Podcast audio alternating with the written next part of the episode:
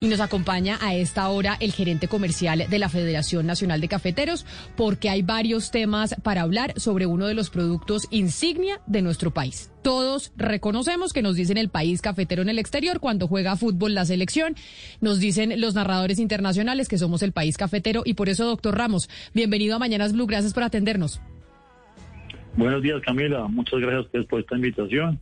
Un saludo muy especial para todos los oyentes, para todo el equipo de trabajo de Blue y espero que estén tomando un delicioso café colombiano en este momento. Eso sí, siempre cuando arrancamos el, eh, el, programa nos tomamos cada uno su café. Doctor Ramos, si bien no lo llamamos para eso, me parece importante preguntarle qué tanto ha beneficiado al sector eh, caficultor el precio y el alza de la cotización del dólar. No, estamos en, en un gran momento, sin duda, y por ahí debemos empezar. Eh, hoy vemos un mercado internacional que está valorando nuestro café eh, y por eso, pues adicionalmente tenemos un dólar eh, más fuerte que hace que en pesos eh, los ingresos totales para los productores sean mucho mejores. Hay que tener claro que esos, esos, son ingresos que eh, se riegan por toda la geografía cafetera, por todo el país rural y pues es un momento muy importante para nuestro país. Pero señor Ramos, cuéntenos un poquito qué es lo que está pasando alrededor, pues, eh, de estos contratos que se venden casi que a futuro a un precio del saco del barril, creo que alrededor de un millón y ahorita en este momento que estamos viendo el saco del barril muchísimo más caro, pues muchas de las cooperativas simplemente no están queriendo cumplir con estos contratos y ustedes están muy preocupados de lo que, de las consecuencias que esto pueda acarrear. Cuéntenos un poquito lo que está pasando alrededor de esta problemática. Claro que sí. Primero, vale la pena explicar un poquito qué, qué, qué es esta herramienta. La venta de café con entrega futuro, como la llamamos, es una herramienta que ofrecemos a los productores a través de la cooperativa, la federación que los ofrecemos a las cooperativas y las cooperativas a los productores, donde el productor, digamos yo como productor, tengo la posibilidad de vender hoy, con las condiciones de precio de hoy, eh, una cantidad para entrega más adelante. Eso es un café con entrega futura, para no confundirlo un poquito con los futuros de la Bolsa de Nueva York. Entonces, el productor se compromete en un momento, teniendo en cuenta primero sus costos de producción, que es importantísimo, y teniendo en cuenta una expectativa de cosecha, un volumen de cosecha, vende una parte de su cosecha, un pedazo, máximo, máximo, puede vender el 50% de su cosecha, normalmente es menos de eso, la vende anticipada y así garantiza una rentabilidad sobre esa cantidad que vendió. Eso es eh, una venta con entrega futura. Eso es lo que estamos, eso es lo que tenemos. Esta es una herramienta pues que ofrecemos desde la federación, eh, otros exportadores de Colombia, otros comercializadores ofrecen. Es una herramienta muy utilizada en Brasil por muchos años, donde ellos a veces venden tres, cuatro cosechas adelante. Entonces, pues se define un precio con anticipación para garantizar una rentabilidad. ¿Qué está pasando hoy? Con esta pues gran alta que tuvimos recientemente, digamos que los precios tuvieron un pico importante debido a la helada que hubo en, que hubo en Brasil. El 20 de julio precisamente eh, hubo una helada en Brasil que afectó una, una, una, una parte de la producción del país, porque no se sabe con precisión cuánto va a ser la afectación, pero eso generó un brinco adicional de precios. Eh, y entonces, pues esto ha generado un poco de demoras en las entregas de estos cafés. Eh, y esta, pues es la situación en la que estamos en este momento, eh, que donde estamos haciendo una campaña muy clara y un mensaje muy claro, muy claro de la necesidad de cumplir. Porque cuando nosotros ofrecemos esta herramienta, cuando decimos al productor, sí señor, yo le compro ese café al precio que está en su momento, nosotros tenemos que comprometernos por el otro lado, en el mercado internacional, para poder cruzar los precios. Entonces, teníamos un compromiso en la Bolsa de Nueva York que se cierra con la compra del café. Entonces, por eso es la necesidad de que ese café sea entregado y se cierre el compromiso. Importante insistir que es una parte del café nomás cada productor vende una parte del café y algunos productores son los que están demorados. Digamos, una herramienta que se está empezando, eh, empezando a utilizar en Colombia, muy útil, la valoramos mucho porque un poquito de certeza. Digamos, uno de los grandes problemas que tienen los productos agrícolas es la alta volatilidad de los precios eh, y pues en el momento en que llega la cosecha, que finalmente tengo el producto, puede estar en el momento en que los precios están por debajo de mi costo de producción. Entonces el futuro permite anticiparse un poquito para una parte de su café eh, y así garantizar una rentabilidad en una parte de su producción. It's time for today's Lucky Land horoscope with Victoria Cash. Life's gotten mundane, so shake up the daily routine and be adventurous with a trip to Lucky Land. You know what they say. Your chance to win starts with a spin. So go to LuckyLandSlots.com to play over 100 social casino-style games for free for your chance to redeem some serious prizes. Get lucky today at LuckyLandSlots.com. Available to players in the U.S., excluding Washington and Michigan. No purchase necessary. VGW Group. Void where prohibited by law. 18 plus. Terms and conditions apply. Claro, doctor Ramos, pero precisamente es la gran paradoja de la federación ahorita, que precios récord eh, están llevando a que haya estímulos a que se incumplan contratos. Y yo entiendo que hay dificultades en el Huila, en Antioquia, eh, en el eje cafetero. Usted, en el mediano plazo, ¿cuál cree que es la solución? A mí hay, un, experto en café ayer me comentaba que una buena solución es que incluso el precio vuelva a bajar para que no haya estímulos para hacer tantos incumplimientos. ¿Usted está preocupado por esto, por lo que nos cuenta? Eh, Eso sí, sin duda estamos preocupados por el tema. Efectivamente es una paradoja, pero por eso era importante empezar como empezamos. Es, estamos en un gran momento para la caficultura del país. Los productores que producen café hoy han hecho un esfuerzo grande por mantenerse y están pues, aprovechando estos mejores precios. Eh, tenemos una preocupación, ¿cierto? Y es esa parte de ese café que ya está contratado que tiene que ser entregado, ¿cierto? Eh, no, no queremos que los precios bajen porque lo que más necesitamos para los productores y para la economía en general es tener un buen ingreso. Es realmente positivo.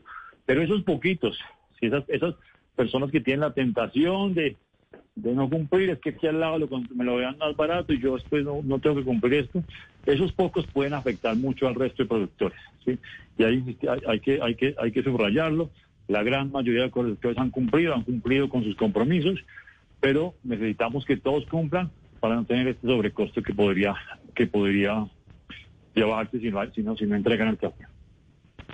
Y gerente, ¿usted nos podría decir entonces qué pasa específicamente si esos pocos no cumplen? O sea, ¿qué pasa con la capacidad de la federación de hacer ese tipo de compromisos en el futuro? Si estos pocos no cumplen con sus compromisos que ya han firmado. Eh, pues, primero que todo necesitamos, necesitamos el cumplimiento y estamos haciendo pues la campaña positiva, pero pues también se necesita generar una presión porque hay unos contratos que se deben cumplir eh, y sin duda pues sería un sobrecosto importante para nosotros, nosotros por eso necesitamos que ese café llegue y cerrar el proceso. Entonces, estamos haciendo toda la gestión para generar ese compromiso donde, la, donde el productor tiene que entregar a la cooperativa y la cooperativa tiene que entregarnos a nosotros. Entonces, toda la cadena está comprometida y así pues con otros actores del mercado también. Pero entonces, de acuerdo a esto que usted nos está explicando y lo que le preguntan mis compañeros, doctor Ramos, este buen momento que está viviendo el café colombiano, uno por los precios del dólar y dos por las heladas que se vivieron en Brasil, pues realmente no se aprovecha por parte de los coaficultores ahorita, o sí, porque se hicieron los compromisos a un precio distinto, a un precio de mercado del pasado. Tal vez los que pueden aprovechar este precio de mercado actual son los que van a vender para el futuro.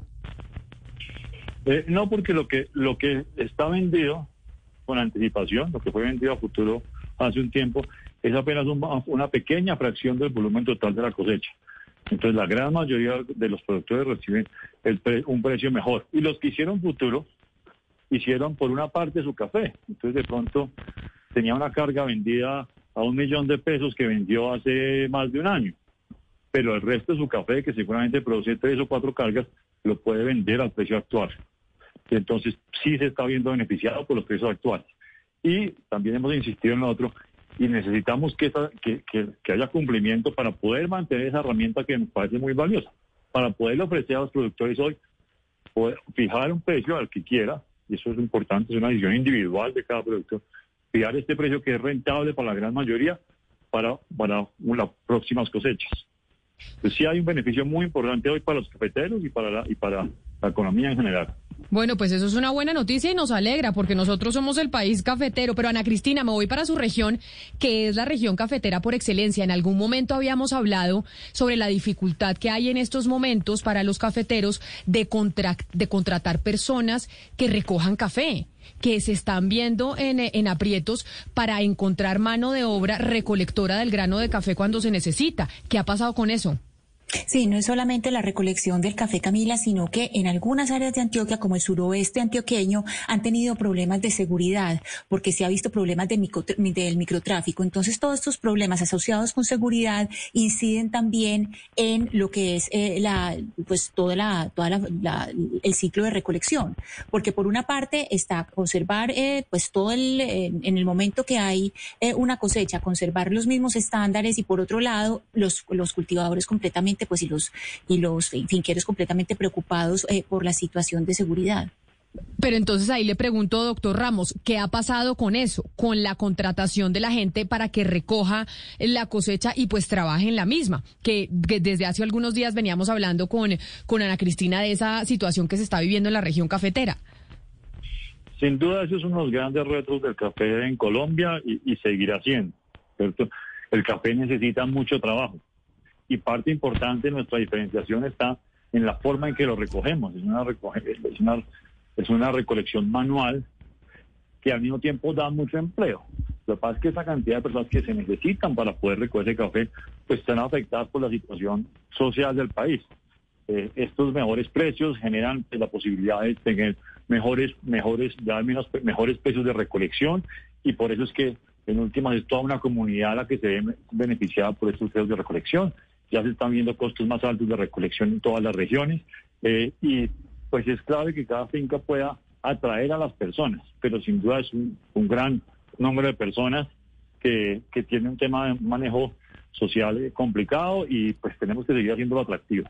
También, y pues vimos en momentos que donde, de donde venimos de, pandemia, eh, pues es una fuente de trabajo muy valiosa, muy importante para el país y mucho trabajo en, en las zonas rurales colombianas. Sí, sobre consumo interno, quiero preguntarle, doctor Ramos, ¿qué cifras tiene usted? Hoy en Colombia se consume mucho café, pero ¿qué, qué, qué porcentaje de ese café es nacional y qué tanto es importado? Y si es cierto que buena parte de ese café importado es defectuoso, lo que llaman pasillas. Pues, a ver, yo, digamos, sobre consumo en Colombia vamos mejor. Realmente, aunque creemos que somos grandes consumidores, todavía consumimos muy poco café con respecto a una países productores como Brasil que produce que, consume probablemente dos veces o tres veces el, consumo per cápita nuestro. Pero está mejorando. Las cifras del año pasado son muy buenas en términos de aumento de consumo. Eh, vemos una mejor cultura, vemos mejores calidades, vemos más opciones, entonces realmente somos optimistas en lo que está pasando en Colombia. Efectivamente, en Colombia hay importaciones de café, eso, eso hay un volumen de café que se importa, que se utiliza en el consumo interno, pero pero hay de todo. Yo creo que en el mercado hoy, usted pues a cualquier, no solamente en las grandes ciudades, sino en ciudades pequeñas y en los pueblos ve una diversidad de productos de café muy interesante que hacen que pues crezca esta categoría. Pues doctor Ramos, nos alegra mucho hablar con usted. Queríamos saber esta situación de los cafeteros sobre la venta de, del café y las, los compromisos que se hicieron y cómo pues hay unos sectores que, que los podrían estar incumpliendo y el efecto que esto puede tener sobre el sector y nos ha quedado muy claro en, en sus respuestas. Mil gracias por habernos atendido. A ustedes muchas gracias por la invitación. Les agradezco mucho poder eh, repetir ese, ese, mensaje. El mensaje es, todos cumplimos porque aquí estamos cuidando, como ustedes decían al principio, un producto que es insignia de nuestro país. El café de Colombia es insignia para nosotros. Necesitamos mantener esa confiabilidad que hemos tenido durante tantos años. Muchas gracias. 10 de la mañana, 53 minutos.